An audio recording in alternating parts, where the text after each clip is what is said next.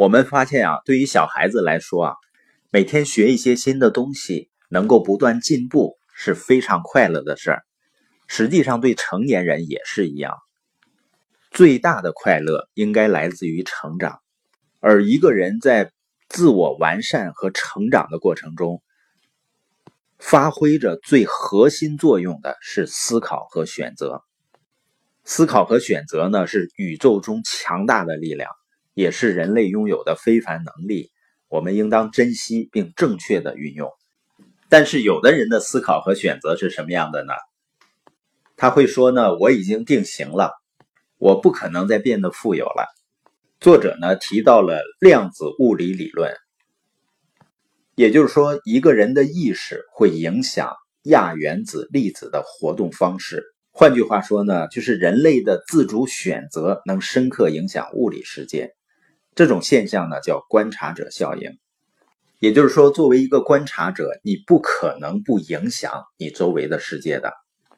科学家们曾反复多次做过类似的实验。科学家们呢找出很多小孩子，然后告诉他们呢有两类小白鼠，一类呢品种是很聪明，一类呢很呆笨。然后让他们观察这两类小白鼠谁出迷宫出的最快。结果呢观察的报告都显示呢聪明的那些小白鼠出迷宫出的最快。但实际上呢，这两类小白鼠是科学家随机找出来的，也就是说，观察者的意念会影响到被观察者。量子物理学呢有很多的定义。一九二七年由哥本哈根学派尼尔斯·波尔提出的定义呢，被认为是量子理论的初始定义。它的定义是这样的：人类主体做出的自由选择是一个主观可控变量。换句话说呢，就是人类能够控制自己的选择。人的思考和选择是真实存在并可衡量的。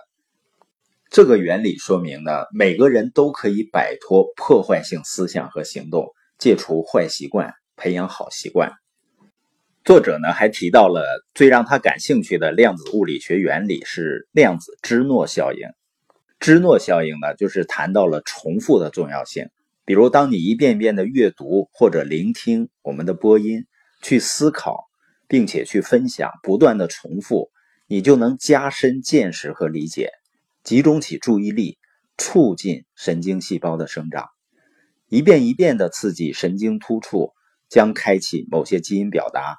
增强相关的神经突触和蛋白质，这时呢，大脑中的神经元会重新排列并协同工作。这种深度、重复、专注的智力活动，在大脑中引发的结构变化，可被大脑成像技术观测到。总是有书友会问啊，如何提高自己的表达能力？实际上，表达能力它是训练得来的。如果我们真正能够每天去阅读或者聆听，然后去思考、提炼、去分享和表达，这种重复就会引发大脑结构的变化。所以呢，人的智力是能够不断发展的。只要善于重构自己的大脑结构，任何人都可以变得非常聪明。当我们努力学习和挑战自我，设定目标，能帮助大脑呢长出更多的脑细胞。也就是说呢，人类是可以控制自己大脑发展的。斯坦福大学的心理学家卡罗尔博士呢，也提出类似的结论。他发现呢，认为智力可以提升的学生，能不断提高自己的数学成绩；那些认为智力天生无法改变的学生呢，数学成绩会不断下降。然后他进行了对比试验，一群学生只接受了基本学习技巧训练，而另一组学生被告知呢，体验新奇和挑战未知。将重构并改善大脑结构。在学习结束的时候啊，那些参加过神经科学微型课程的学生，数学成绩明显高于对照组。本节播音的重点呢，就是思考和选择具有强大的力量，人类呢可以控制自己大脑的发展。